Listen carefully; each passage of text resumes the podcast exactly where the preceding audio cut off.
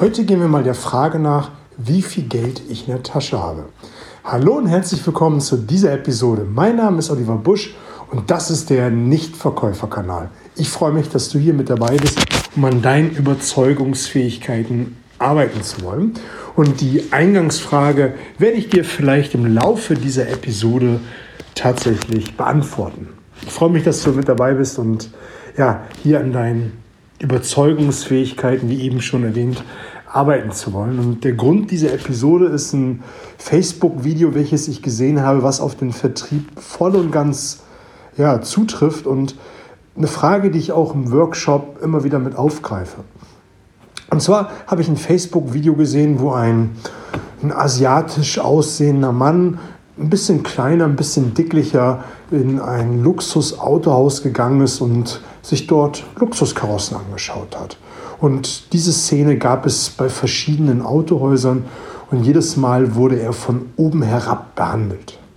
Und irgendwann war es ihm dann zu bunt und er hat sein Handy genommen und jemanden angerufen.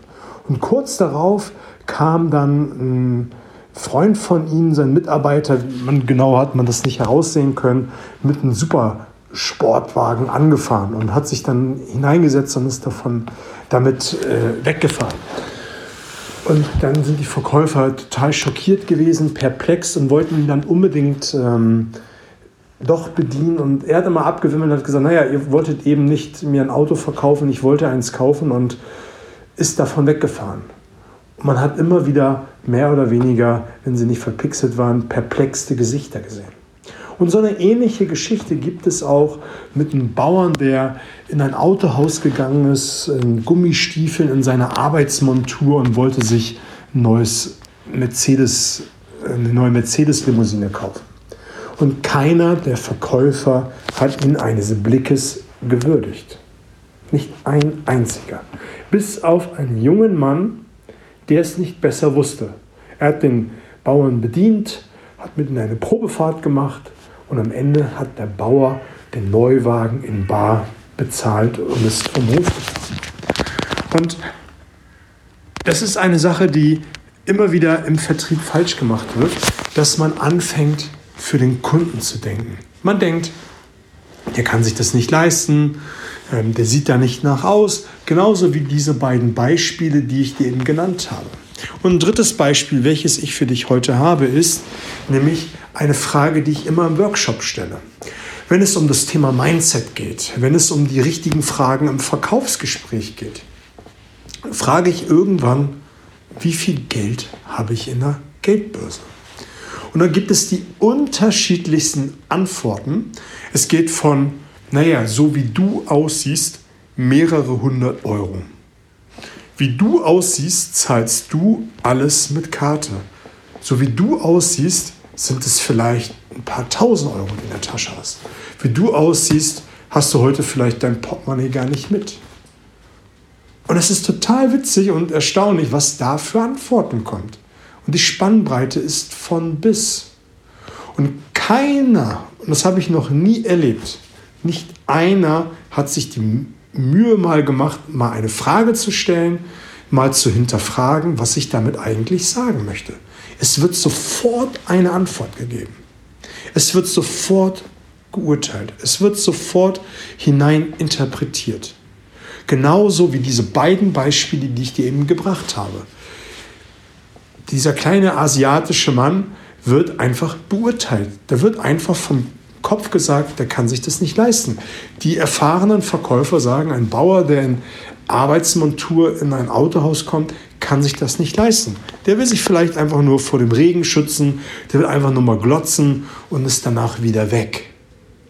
Und deshalb so, so wichtig, das wird so häufig falsch gemacht, da wird so viel Geld auf der Straße gelassen, dass man anfängt, für den Kunden zu denken. Man interpretiert rein, man fängt an, sein eigenes Glaubenssystem dem Kunden zu überstülpen und das für voll zu nehmen, wie der Status quo ist.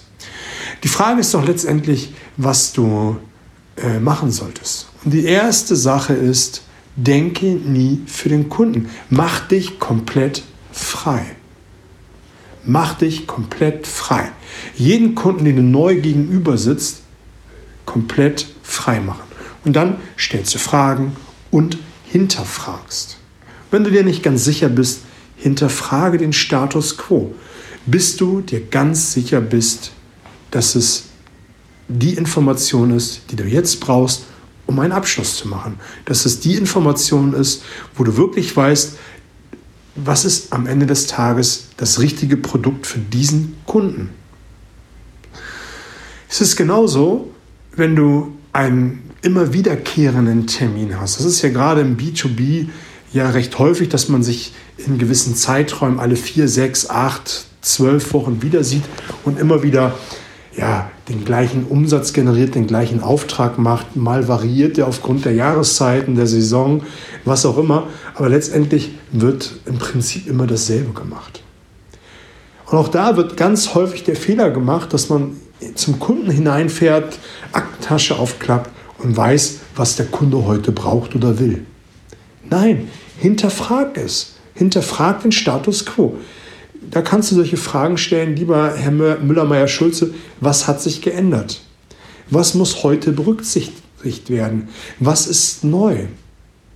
Das sind Fragen, die du einfach mal hineinstellen kannst und vielleicht merkst du, wenn du im B2B unterwegs bist, dass du mehrere Produkte auf einmal platzieren kannst. Aber wenn du einfach immer vom Status quo ausgehst, dann wirst du immer den Status quo beibehalten und nicht mehr Umsatz machen. Du wirst mit den Kunden vielleicht minimal steigern durch ein paar äußere Einflüsse, aber wenn du nicht von Termin zu Termin immer wieder hinterfragst, was der Status ist, wird es gleichbleibend sein.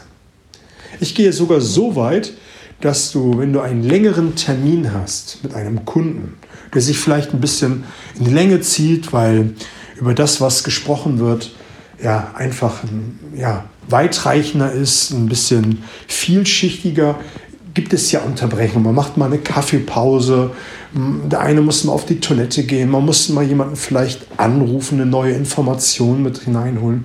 Und selbst da würde ich empfehlen, nochmal zu hinterfragen. Gibt es etwas, was an neuen Informationen jetzt berücksichtigt werden muss? Gibt es irgendeine Idee, die sich in den letzten paar Minuten in der Pause aufgetan hat, die wir neu besprechen müssen, bevor man weiter auf der Agenda geht, bevor man weiter äh, neue Dinge bespricht? Kann es ja sein, dass der Kunde eine E-Mail gelesen hat, bekommen hat, äh, bekommen und gelesen hat und äh, eine neue Information hat und ähm, die vielleicht ein ganz neues Licht auf die Situation wirft. Und da bedarf es doch einfach mal zu hinterfragen, gibt es irgendetwas Neues? Und das ist eine Sache, die im Vertrieb, wie eben schon gesagt, so häufig falsch gemacht wird, weil man einfach vom Status ausgeht. Und deswegen äh, dieser Claim für, für, für diese Episode, denke nie für deinen Kunden. Hinterfrage immer wieder, was ist der Status und Fragen, Fragen, Fragen stellen.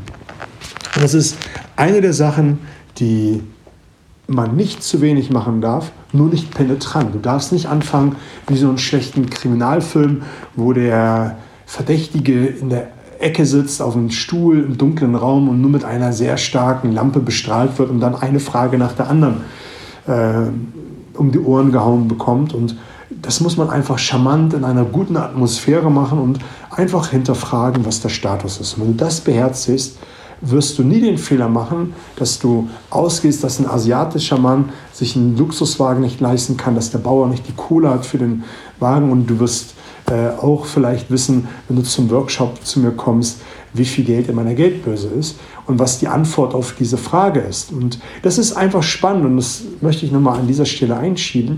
Wenn, wir, wenn ich diese Frage stelle, und das ist meistens im fortgeschrittenen Zeitraum des Workshops, wo wir schon über Mindset gesprochen haben. Und dazu gehört nämlich das, dass man nicht seine Gedankenwelt über die des Kunden stülpt, ähm, dass trotzdem immer wieder in die Falle getappt wird, dass man sich zu einer Meinung ja, hinleiten lässt. So will ich es mal im Raum stehen lassen. Und dann musst du mal für dich hinterfragen, wenn du mal morgen oder heute, je nachdem, wann du die Episode hörst, wie du in den Termin hineingehst. Ob du schon mit einer Meinung, mit einer Idee hineingehst oder ob du einfach wertfrei mit einem Plan in den Termin reingehst. Das macht nämlich einen Unterschied. Wenn du nämlich mit einer Meinung reingehst, hast du eine vorgefertigte Meinung, äh, nimmst du die Signale, die draußen dann passieren, ganz anders war, als wenn du wertfrei, aber mit einem Plan hineingehst und zumindest eine gewisse Maß an Flexibilität an den Tag legst, um auf die Situation dann dementsprechend zu reagieren. Das soll es an dieser Stelle auch gewesen sein. Wenn dich das tiefergehend interessiert, dann geh mal einfach auf meine Webseite der nichtverkäufer.de, alles mit Bindestrich, mit A, Umlaut, äh, mit AE geschrieben, äh, Verkäufer. Da findest du alle weiteren äh, Informationen, auch die Termine zum Workshop, die verschiedenen Angebote, die ich da habe. Und würde mich freuen, wenn wir uns auf diesem Weg oder auf, ja, an einer anderen Stelle wiedersehen. Ansonsten eine gute, gute Woche. Viel Spaß.